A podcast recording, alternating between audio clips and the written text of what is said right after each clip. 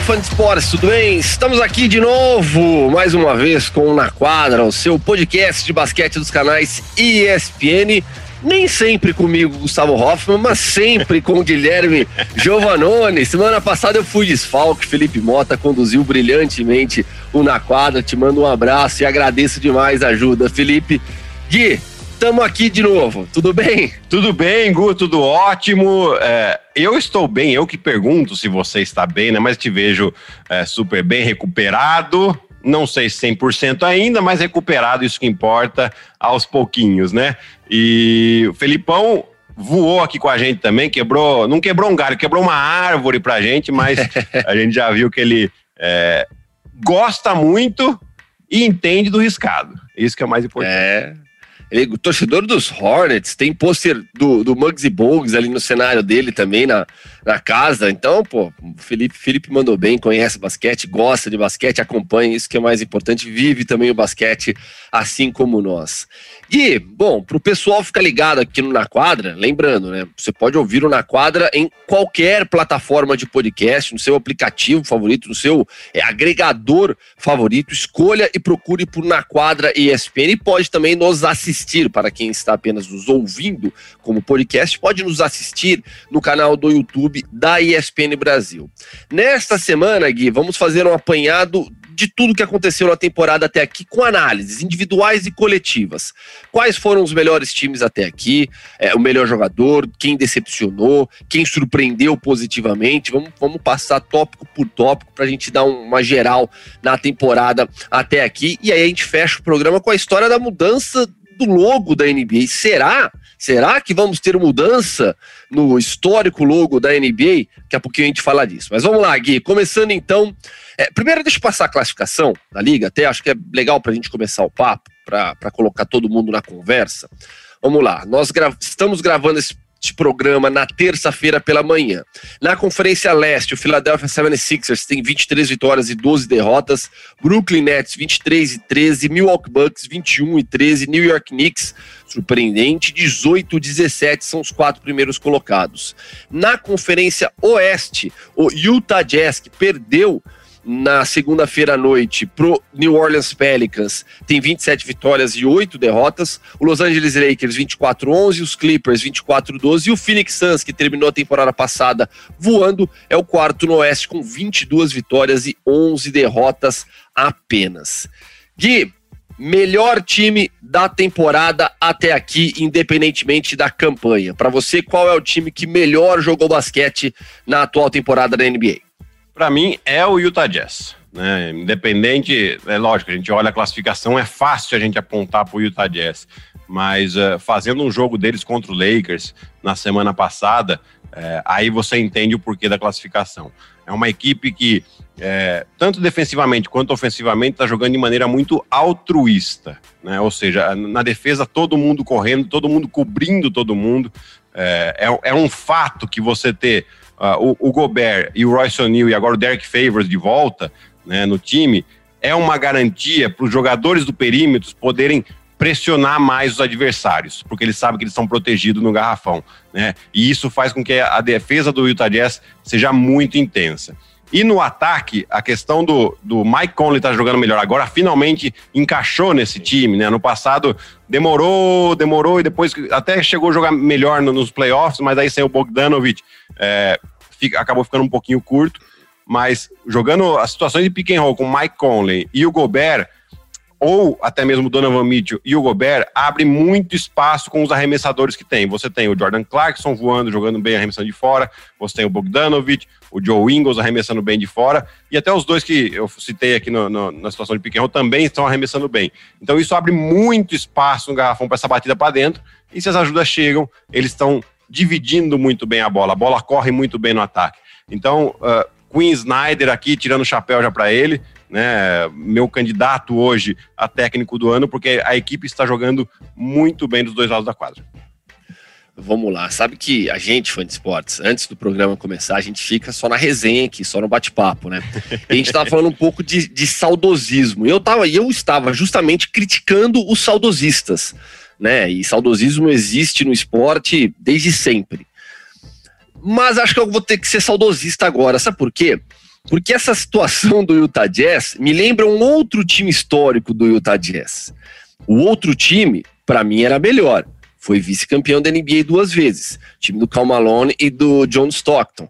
É, o Brian Russell, Jeff Hornacek, é, uma equipe, o Jerry Sloan como treinador, uma equipe que teve melhor campanha em temporada regular, mas para mim, naquela época, e aí eu tô resgatando a minha, a minha, minhas análises de garoto, é, jamais foi o melhor time.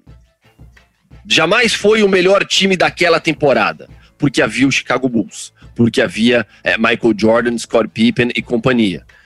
Para mim, sem querer comparar a qualidade dos times, mas traçando sim um paralelo com o que aconteceu naquela época e acontece agora, para mim o melhor time segue sendo o Los Angeles Lakers. É, eu, eu acho que coletivamente o Utah Jazz joga o basquete mais bonito, né, basquete bem trabalhado, com rotação, procurando o melhor arremessador. É o cara que está livre, mexe muito bem a bola no ataque. Eu acho que a presença de alguns jogadores como Joe Ingles e o Bogdanovich são jogadores com QI muito alto de basquete. Isso ajuda muito nesse tipo de jogo, mas para mim, o melhor time da NBA segue sendo o Los Angeles Lakers. E ao menos a, a, a, tabela de classificação indica os Lakers muito fortes também no Conferência Oeste, abaixo apenas do Utah Jazz. Não é que a gente está falando de um time também que é o quarto, quinto colocado, que vem decepcionando. Não, os Lakers estão lá em cima, brigando pela primeira posição também. Mas para mim, o Los Angeles Lakers segue como a melhor equipe. No final das contas, citamos os dois primeiros do Oeste. E no Leste, será que Bucks, Sixers, Brooklyn Nets, que vem sofrendo um pouco mais com desfalques. O que, que você viu desses três times? É, eu vejo, eu vi um, um Philadelphia começando muito forte, talvez é, perdendo um pouquinho de força. Eles têm bobeado em partidas considerado assim, teria que ser vitória, né? Para um time que, que almeja terminar em primeiro, né? Ou seja, os times que estão lá em cima, eles. Uh, os times que eles estão brigando, é aceitável uma derrota. Os times que estão lá embaixo não é aceitável, né? Porque você sabe que isso aí vai pesar lá na frente. E eu vejo o Philadelphia perdendo algum desses jogos. Uh, já o Brooklyn, né, depois de toda a, a confusão, não, é confusão, mas a, depois da, da, da, troca com o Harden, né, até é, foram muitos jogadores que foram envolvidos, até você entrosar todo mundo, no começo eles derraparam, né, mas agora parece que tá melhor. O James Harden se encaixou muito melhor no time, numa função um pouquinho diferente do que ele estava no Houston, né? Continua pontuando bastante, sim, mas distribuindo muito mais a bola, líder em assistência na temporada. Mas principalmente, defensivamente, os caras melhoraram. Né? Nos últimos jogos, nos últimos 10 jogos, eu não vou lembrar certinho a, a, a estatística aqui, porque já passaram alguns também, mas eles é. estavam uh, entre as 10 uh, eh, melhores defesas em eficiência defensiva, nesses 10 jogos né? E, e aí já mostra essa evolução, que era a grande preocupação, né? É, o, o, Steve Nash já começa a jogar um pouco mais com, com um quinteto mais normal, né? Tudo bem que o Jeff Green tá machucado nos últimos jogos, mas o que eu vejo melhor dessa Conferência Leste é o Brooklyn Nets, apesar do Milwaukee tá dando uma recuperada também agora. Vamos lá, vamos começar a falar de jogador agora. Primeiro, algumas estatísticas, né? Nessa altura da temporada, líder em, em, em pontos. Cestinha da temporada até aqui, Bradley Beal, 33.2, com boa vantagem sobre o Joe Embiid, que tem 29.8, o Damian Lillard, 29.6. Rebotes por jogo, Clint Capelado, Atlanta, 14.1, seguido de perto pelo André Drummond, de, do Cleveland, 13.5, Rudy Gobert, 13.2. Nas assistências, o que já falou, James Harden lidera com 11, Russell Westbrook, 9.5, 9.6, Trey Young 9.5, depois tem Luca Doncic e Chris Paul com 9. Tocos por jogo, Miles Turner 3.4, Rudy Gobert 2.8 e o Capelá 2.3. Roubos de bola, Drew Holiday 1.8, TJ McConnell, Fred Van Vliet 1.7, Jokic Lamelo Ball 1.6. Aproveitamento nos arremessos, field goal percentage, Jarrett Allen do Cleveland, 66.4, Richard Holmes do Sacramento, 65.7, o Gobert, mais uma vez o Gobert aqui, 64 100.9. Para a gente fechar, bolas de 13, Stephen Curry lidera com 164, Damian Lillard tem 135 e o Buddy Hill tem 128. E no aproveitamento, Bob Portis, do Milwaukee Bucks, com 50,7 lidera, Joe Harris na sequência, 50, gatilho do, do, do, do Brooklyn Nets, jogador que aproveita demais as chances que tem nas bolas de três pontos. Melhor jogador do momento, Gui tema é polêmico. Vamos lá, eu vou começar dessa vez. Por quê? É, acho que é notório, evidente para todo mundo que o, que o LeBron James é o maior jogador do mundo. Ninguém discute isso. Para mim, o LeBron é o segundo maior da história, fica atrás só desse aqui, Michael Jordan, tô aqui com a minha camiseta de North Carolina também. Mas tá, eu tô com a tamanho do LeBron, imaginando que o LeBron tá no Cleveland, vai. Tá bom, pronto. aí, aí fica, fica, um, fica um bom duelo mas é, ninguém discute o tamanho do LeBron James, o, os feitos dele já alcançados. Né? A discussão hoje é se é ou não é maior que o Michael Jordan, cada um vai ter a sua opinião. Eu acho que há argumentos é, favoráveis nas, nas duas situações. Então, quanto ao tamanho do LeBron, a gente não, não discute. Mas quem é o melhor jogador de basquete do mundo na atualidade? Quem está melhor jogando basquete? Pega uma bola de basquete, entra numa quadra, vai pro jogo quem domina o jogo hoje em dia? Para mim, é o Luka Doncic. Para mim, ninguém está jogando basquete melhor do que o esloveno, do que o tesouro, como você mesmo gosta de chamá-lo nas redes sociais. Você e a própria NBA também. Mas para mim, ninguém supera o Luka Doncic hoje. A temporada dele tem 32 jogos, 28,6 pontos, 8,4 rebotes, 9 assistências, aproveitamento de 47,8% no field goal, nas bolas de 3 pontos, 35,7, é, mete 3 de, quadra, de cada 4 bolas no lance livre, mas muito além das estatísticas, porque se a gente for buscar estatísticas aqui, vai ter. O Jokic tem números espetaculares, o próprio LeBron, você vai trazer os números do LeBron. Se a gente for falar do Damian Lillard, do Joe Embiid, números vários jogadores têm. Mas é assistir os jogos, ver o Dallas jogar, ver o Luka Doncic em quadra, é, o que ele tem feito, a linguagem corporal dele, a forma como ele ganha os jogos pro Dallas, a facilidade com que ele tem jogado basquete, para mim me impressiona. Eu acho que a gente tá vendo é, um, um, cara que vai, sabe, a gente tá aqui discutindo Michael Jordan, LeBron James, daqui 10, 15 anos, o Doncic vai aparecer na discussão dos maiores de todos os tempos. Claro que depende de título. Não adianta nada apenas ser um grande jogador sem título. E você, como um ex-jogador profissional, sabe bem e bate, bate sempre nessa tecla também. Então, a, a trajetória do Doncic vai depender também de títulos. Mas o que ele está jogando hoje, para mim, ninguém supera. Olha, Gu, eu concordo com tudo que você falou, mas eu ainda mas... acho. Mas eu ainda acho que o LeBron é o melhor né? Porque o LeBron ainda com, é, com 36 anos, ele ainda prova que ele consegue melhorar.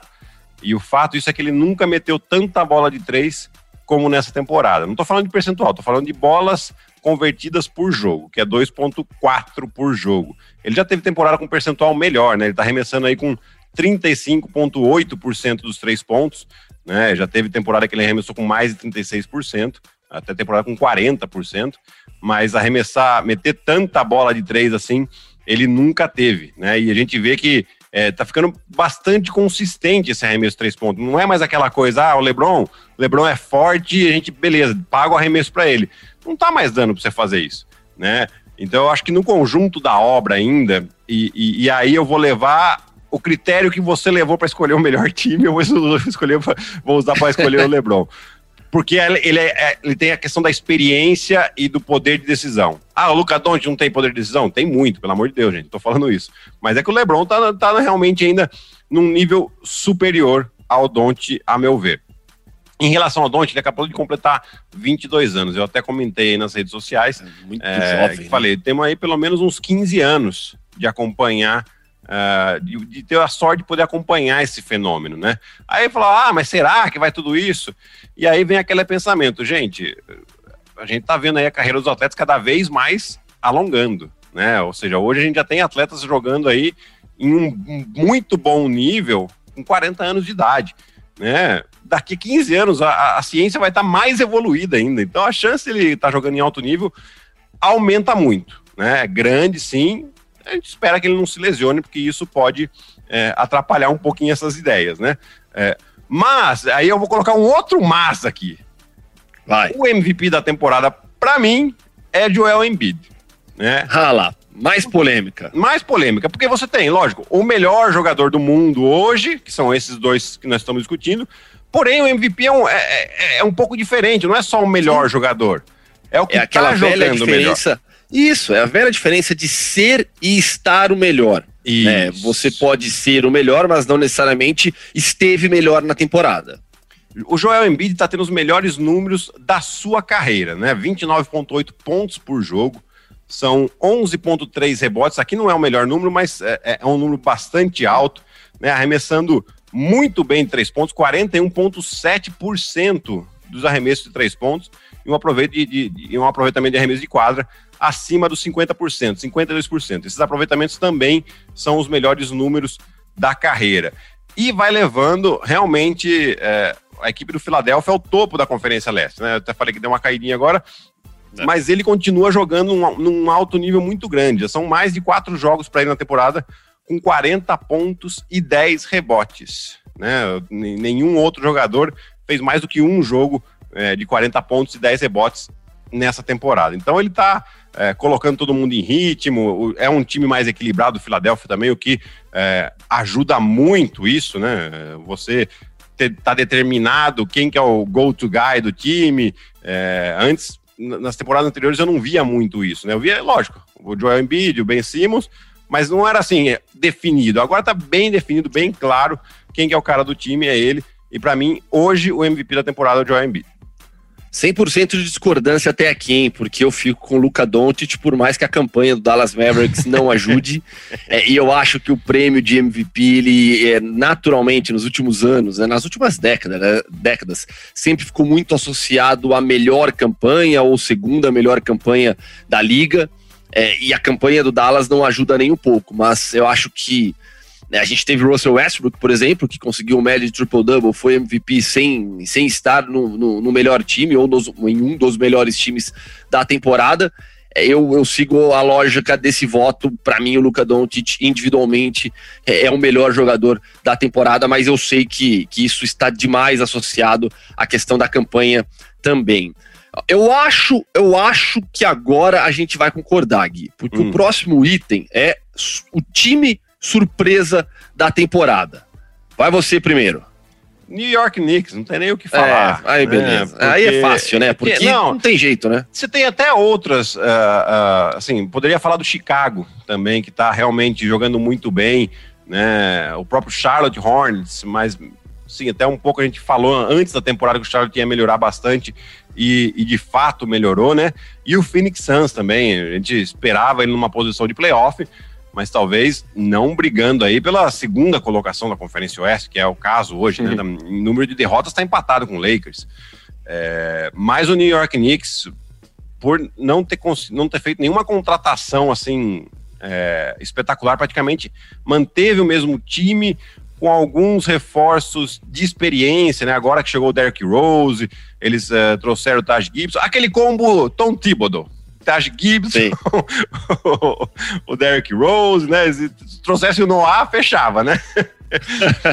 mas, mas assim, a maneira com que o New York Knicks está jogando realmente traz uma grande esperança para o torcedor do New York Knicks. Obviamente, não para essa temporada, né? Isso aqui, eu acredito até que eles vão cair um pouco, eles não vão, vai ser difícil eles manterem esse quarto lugar, porque a gente está vendo aí Miami se recuperando, o Toronto se recuperando, né? Então são times que têm mais qualidade que o New York Knicks e muito provavelmente vão passar eles uh, ao longo da temporada regular. Mas é, já mostra uma mudança de mentalidade no time do Knicks, já mostra uma mudança de cultura, né? Não é mais aquele time que todo mundo vai lá para bater tranquilamente. É, é, um time que defende muito bem e que no ataque também compartilha muito bem a bola. Então isso já começa a, a, a despertar interesse, inclusive das estrelas que vão entrar na free agents no próximo Sim. ano né? Porque vai ver, ah, um time já consolidado, forte, se chega uma ou duas estrelas ali, já é um time que muda totalmente de cara, já vai brigar pelo topo do leste, né? Então, é, para mim, é grande surpresa do, do Knicks. Knicks estão de olho no Oladipo, que recusou o contrato que foi oferecido pelos Rockets. Ele pode esperar o free agent se conseguir um contrato do próprio Houston bem maior.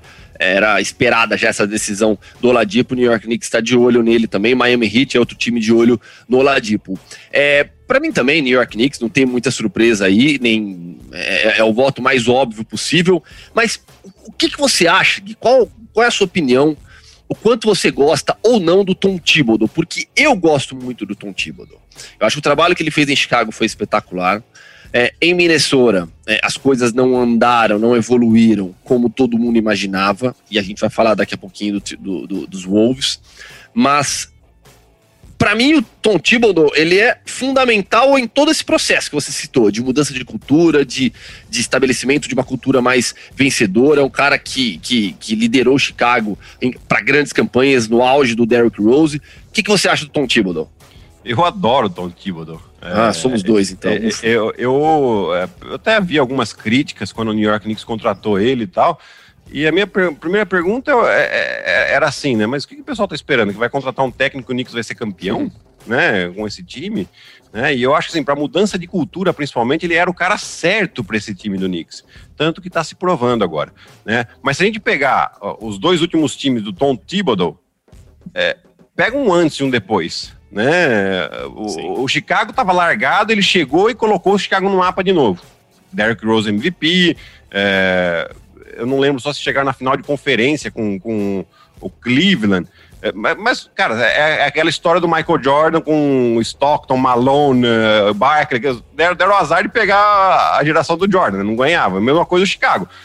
Cruzou com o LeBron James ali, mas era um time extremamente competitivo, isso construído pelo Tom Thibodeau. E a mesma coisa no Minnesota. A última vez que o Minnesota chegou aos playoffs, era o Tom Thibodeau técnico. Aí ele saiu de lá, olha só, né? Você falou, a gente vai falar mais do Minnesota aqui, mas é, olha o que acontece. E agora ele vem e realmente muda a cara da franquia, né? Também mudou o General Manager lá, o Leon Rose, agora que, que assumiu tem mais ou menos um ano, né? Mas você já vê que a mudança de cultura, então, eu adoro o Tom Thibodeau, é um cara que foi fundamental naquele título de 2008 do Boston. Ele era o técnico de defesa do Doc Rivers lá. Né? Então, é um cara que começou, que teve a primeira oportunidade como técnico aos 53 anos, lá em Chicago, né? Já até um pouco com uma idade mais avançada para a primeira experiência, mas é um cara que se provou um grande trabalhador. Né? Até conversando com o nosso queridíssimo Fábio Malavaz, que tem uma experiência com ele, contou alguns casos bem legal, que ele tem um vozeirão grosso, assim, mas é um cara simpático, né? É, e esse vozeirão grosso, às vezes, dá uma intimidade até nos atletas. então, Thibodeau foi o técnico da temporada 2010-2011, quando o Chicago foi vice-campeão da Conferência Leste, perdendo para o Miami Heat. É, é, é, o hit do, do, do, do trio. É, Dwayne Wade, LeBron e Chris Bosh. É, e o Tom Thibodeau foi o eleito melhor jogador daquela, o melhor técnico daquela temporada. Gui, surpresa de jogador. Eu vou seguir na mesma linha do New York Knicks. Continuarei na Big Apple, porque para mim a grande surpresa é o Julius Randle. É, eu sempre gostei demais do Julius Randle nos tempos de Lakers. Sempre achei um jogador de um talento muito forte, mas que estava em uma, em uma dysfunctional franchise na época. Não é mais o caso dos Lakers. Sempre jogou em times ruins dos Lakers, times muito bagunçados. A temporada do, do Julius Randle até aqui tem 35 jogos, 23,4 pontos, 10,9 rebotes, média de double-double, 5,5 assistências, aproveitamento de quase 50%, 48,3% nos arremessos, field goal. É, tá metendo mais de 40% nas bolas de 3, 41,9%, 80% no lance livre. É, e é o líder desse New York Knicks que a gente acabou de elogiar tanto. Para você, surpresa de jogador, seu voto vai para quem? Eu, eu fiquei tentado em colocar o Julius Randle também, mas daí eu lembrei que tem um cara que surpreendeu mais, que é o Christian Wood, a meu ver, né, do tá. Houston Rockets. Ele tá com números realmente impressionantes de uma estrela que provavelmente se ele tivesse jogando, né, que agora ele tá lesionado, ele teria a chance de ser chamado para All-Star como o Julius Randle Sim. foi, né? Mas a gente pega aqui os números do, do Christian Wood, são 22 pontos por jogo, 10.2 rebotes, 1.5 tocos, um aproveitamento aí de field goal de 55% e até nos três pontos ele tem um, um aproveitamento uh, razoável, né? De 40, razoável não, muito bom, 42% né, de, de, de três pontos. E, e aqui, são os melhores números da sua carreira, né? Até quando ele jogou lá em, em New Orleans Pelicans, que foram só oito jogos, que tinham sido seus melhores números, né? Quase 17 pontos por jogo, mas não chega nem perto disso aqui, né? E é um cara que, tá, que, que rodou muito, né? Ele tá seis anos na liga, nem isso, cinco anos na liga, e são seis times já que ele foi, que ele, que ele passou, né? E agora parece que em Houston ele, ele encontrou um, um ambiente muito favorável para ele, né? Um ambiente estava um pouco turbulento e que precisava de, de alguém que aparecesse, que step up, né, que a gente fala, né? E ele realmente aproveitou essa oportunidade. Infelizmente ele se machucou agora, vamos ver quando que ele consegue voltar, mas desde que ele se machucou, Houston não ganha. São 12 derrotas seguidas. Tem até aquele vídeo legal que viralizou do LeBron James essa temporada. O LeBron vai bater um lance livre. Eu não sei para quem ele fala, mas é para um companheiro de time. Ele aponta pro Christian Wood e fala: This guy is trouble. Pro time ficar, ficar esperto na marcação dele. A temporada do Christian Wood é realmente espetacular. Vamos falar de decepções agora, tanto time como jogador. Por que, que eu disse que nós falaríamos é, em breve do Minnesota Timberwolves? Porque, para mim, a decepção da temporada em time é o Minnesota Timberwolves. Ah, você achava que, que os Wolves iam fazer o quê? Liderar a Conferência Oeste? Não. Mas eu jamais imaginaria que o time seria o lanterna da Conferência Oeste e teria, a essa altura da temporada, a pior campanha. É, o, o Detroit Pistons que todo mundo sabia desde sempre que seria o saco, que seria saco de pancada na temporada, está com uma campanha melhor do que o Minnesota Timberwolves. E a gente está falando de um time que tem o Carl Anthony Towns, que foi ao mercado, que trouxe bons jogadores, Mark Beasley, por exemplo. A gente não está falando de um time qualquer, mas é, é, é, curioso como o processo, como diria Joe Embiid, em alguns casos, de repente, ele dá uma guinada errada e as coisas saem completamente equivocadas. O Minnesota Timberwolves parecia há alguns anos que estaria hoje em dia brigando por título, com uma base forte, com um grande técnico, as coisas desandaram completamente. Para mim, a grande decepção na temporada, a campanha ridícula, sete vitórias e 28 derrotas. O Carl Anthony Towns ficou fora de, de algumas partidas, mas é, não dá para justificar a pior campanha apenas por isso. Vai lá, ah, Gui. Eu concordo, 100%. O Minnesota realmente... É, eu, eu, não sei o que acontece ali, né? Porque além de, de, jogar mal o time, é, eles têm um azar danado com lesões, né? Primeiro o Carl Anthony Towns que, que tava fora, aí agora ele volta, aí o DeAngelo Russell que sai. É. É, aí trocam de técnico no meio da temporada, acabaram de mandar o Ryan Sanders embora, é, trouxeram um, um, o Finch, que era assistente lá do, do Nick Nurse, é, em, em Toronto, né? Vamos ver se, se ele vai é, trazer um, um, trabalho parecido com o que o Nick Nurse faz. Só que no meio da temporada é muito difícil dele colocar algum tipo de, de, de, de filosofia, de, sistema de jogo. Ele tem que adaptar aquilo que tinha antes e, e, e trocando o pneu do carro em movimento. Não tem muito o que fazer. Mas realmente uma decepção. Uh, concordo com você, não, não esperava nem talvez que tivesse chance de classificar playoff. Mas última colocação dessa maneira, realmente, grande decepção assusta demais essa campanha ridícula do Minnesota Timberwolves até aqui. Jogador, qual é a grande decepção individual da temporada para você até o momento, Gui?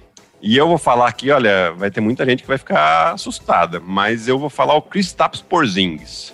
Ah, não é possível. A gente, a gente começou tão bem, discordando de tudo no início. Eu também votei no Porzingis. Não, porque assim, se, se, se, a gente olhar os números dele, tá ok, né? 20 pontos de média, 8 rebotes, né? É, um aproveitamento ok de 3 pontos. Mas não é isso.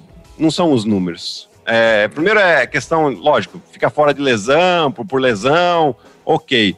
Mas é a postura dele em quadra. Me incomoda demais. Me incomoda demais. Quando você tem um, um jogador que se importa tanto com, com a vitória como o Luca Doncic no time, você não pode ter um cara que parece que não tá nem aí pra vitória, né?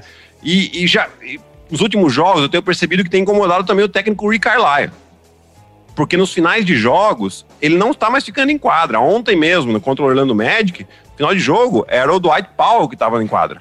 Principalmente porque era o, o Vucevic que estava jogando muito bem e precisava de alguém que defendesse. Né? Então, questão de defesa, questão de rebote e, e, e o comodismo em ficar só arremessando de fora, isso me incomoda bastante. Para mim, ele tem sido uma decepção, tanto que já foi até envolvido em rumor de troca, né, né nessa temporada. Acho difícil que, que o troquem ele nessa temporada, mas dependendo como for mais para frente, eu não descartaria uma troca não. É, não, eu tô plenamente de acordo também. O Porzingis tem. É, sabe o que é engraçado? Lá vou eu aqui resgatar coisas do passado de novo, mas eu lembro quando o pessoal falava, ah, o Paul Gasol é soft. não, não, não tô vendo, não, imagino que falariam hoje em dia do Porzingis, né? Não. Com, com, com um jeito mole, essa é a verdade, para usar o nosso português aqui, mole em quadra. Eu tô até puxando aqui, aqui o jogo contra, jogo contra o Brooklyn, que eles venceram, dia 27 de fevereiro, antes desse jogo contra o Orlando, né? 115 a 98. Eu vou até pegar o box score para fazer a crítica com os números do Porzingis que foram bons. Mas quer ver, ó, tô aqui, ó. Vamos lá, Porzingis. Foi 7 de 13 nos arremessos, 18 pontos. Não foi nenhum jogo espetacular, quatro rebotes, mas tá lá, colaborou. O time abriu vantagem também no final, venceu bem o Brooklyn Nets, um dos melhores times da temporada. Mas teve uma jogada nesse, nesse nessa partida, é mais de uma vez, isso tem acontecido demais é, que tem a, a, rotação de bola, o Porzingis dentro do garrafão com uma diferença absurda de tamanho com seu marcador, não vai para cima, não usa o corpo.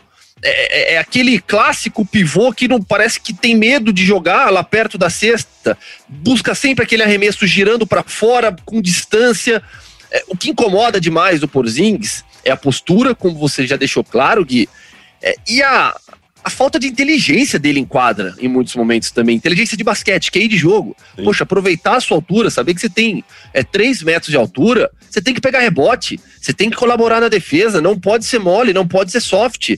Senão não adianta. De que você. Se não pega o tamanho do Porzingis, tira 10, 15 centímetros, é, volta no tempo, dá pro Nate Robinson um pouco, pro Will Boykins um pouco, pro Muggsy Bogues, que a gente já citou aqui no programa, do Felipe Mota, pro Isaiah Thomas, que recentemente bateu um papo com a, com a Lana Ambrosio no sextor. Sabe aquela história de, pô, que desperdício um cara desse tamanho? Pega um pouquinho e dá para os outros, né? Que jogam com muito bem mais intensidade, mais energia dentro de quadra. Então, a gente vê no mesmo time dois jogadores europeus, um que caminha para ser o maior da história do continente e outro que tem talento, tem potencial não para ser o maior da história, mas para causar impacto na NBA e a gente não vê isso acontecendo com o Porzingis, infelizmente.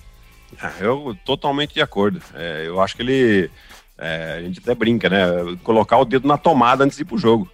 Pra ficar realmente ligadaço, elétrico, né? Ou então, como a gente fazia antigamente, né? O pessoal uh, gostava de pedir para alguém dar, uma, dar umas pancadas nele, dar uns tapas na cara para ele já entrar bravo pro jogo, né? É isso que precisa. Né? A gente, você já sempre cita o, o Zé Boquinha aqui, é uma, é, é, uma fala dele, parece que tem nojinho. Parece que tem nojinho isso. de entrar no garrafão. É, aí aí é, você precisa disso para ganhar título. E você tem um companheiro ao seu lado que, que almeja tudo e você vai perder a oportunidade de surfar essa onda porque você tem nojinho, pelo amor de Deus, né? Não dá. Não dá.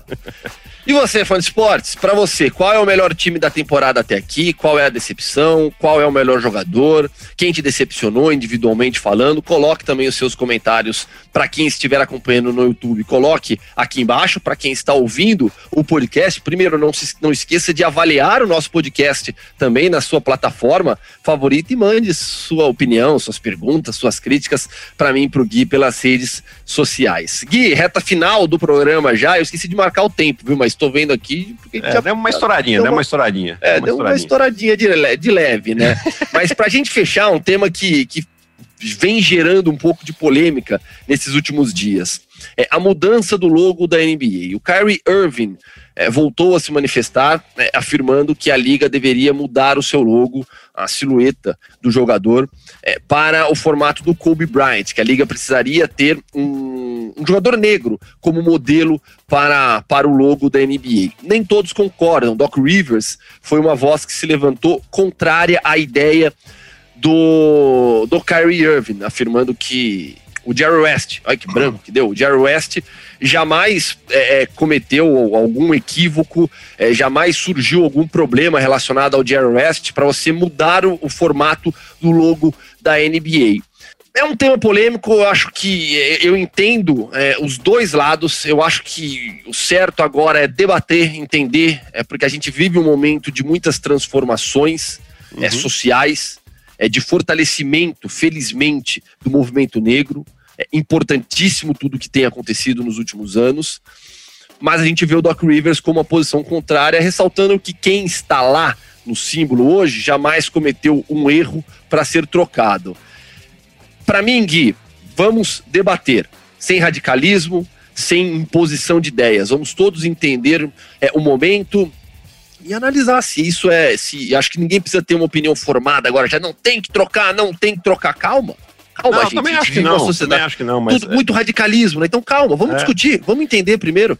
Eu, eu, eu, entendo o Doc Rivers, uh, mas aí eu não, não, concordo muito com ele, porque assim, não é um fato do Jerry West ter feito alguma coisa ruim ou não. Eu acho que é, a, a, NBA, como liga inovadora, inovou em tantas, tantas áreas, né? Você vê o que eles fizeram, até mesmo numa situação de emergência, de fazer uma bolha para colocar todos os times, ou seja, está sempre inovando.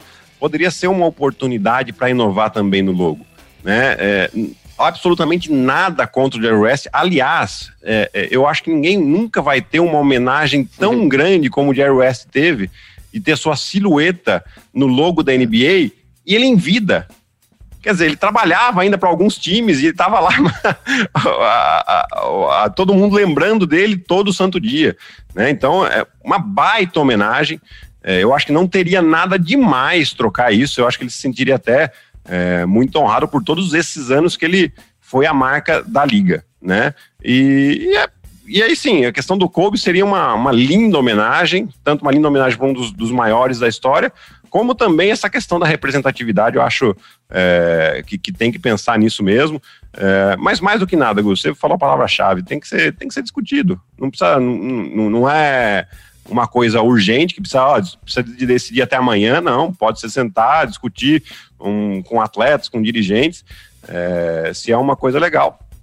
E seria mais uma inovação, né? Fazer mais uma homenagem, uma mudança que a NBA sempre promove é, na sua liga.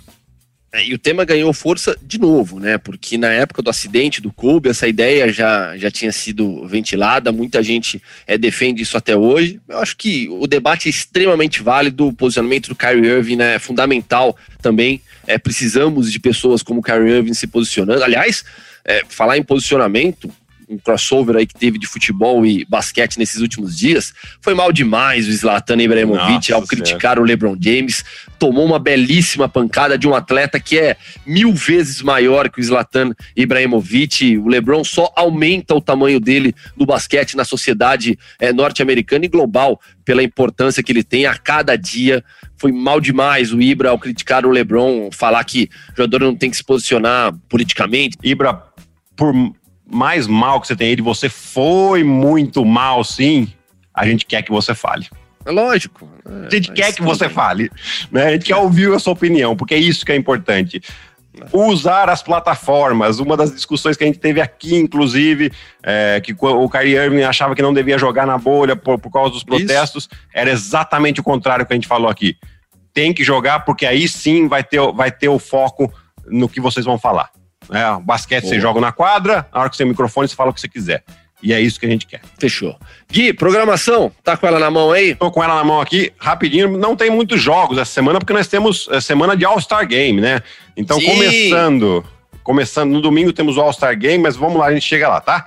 Na terça-feira, caso saia ainda na terça-feira é, esse podcast, nós temos o NBB de volta na, na ESPN com Franca e Flamengo, repetição da, da última final uh, do NBB, né, que aconteceu. Depois, na quarta-feira, a rodada dupla de NBA com Brooklyn Nets e Houston Rockets às nove e meia na ESPN. E depois, logo em seguida, Golden State Warriors e Portland Trail Blazers à meia-noite, mais ou menos. Aí no sábado, a gente pula para o sábado, porque não temos rodadas uh, de NBA até lá, mas nós pulamos, temos uh, College Basketball, um clássico, Duke em North Carolina, às 8 horas da noite. ESPN2, essa camiseta linda do Gu aí. E no domingo. Sabe que eu.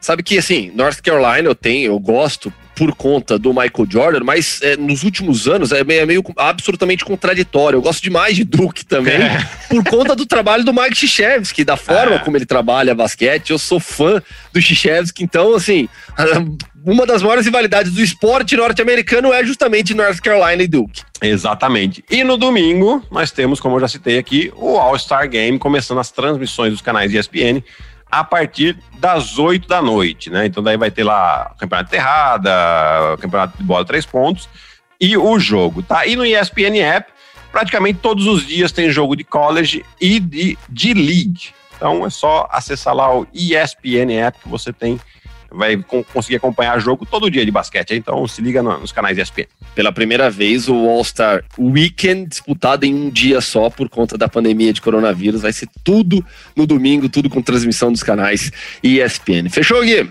Fechou, Gu. Um abraço e até semana que vem. Valeu, um grande abraço, até semana que vem. Esse foi mais um Na Quadra, comigo, Gustavo Hoffman, ao lado de Guilherme Giovanoni, coordenação de Gabriel Veronese e edição de Marcel Damasio. Valeu, pessoal, um grande abraço e até semana que vem.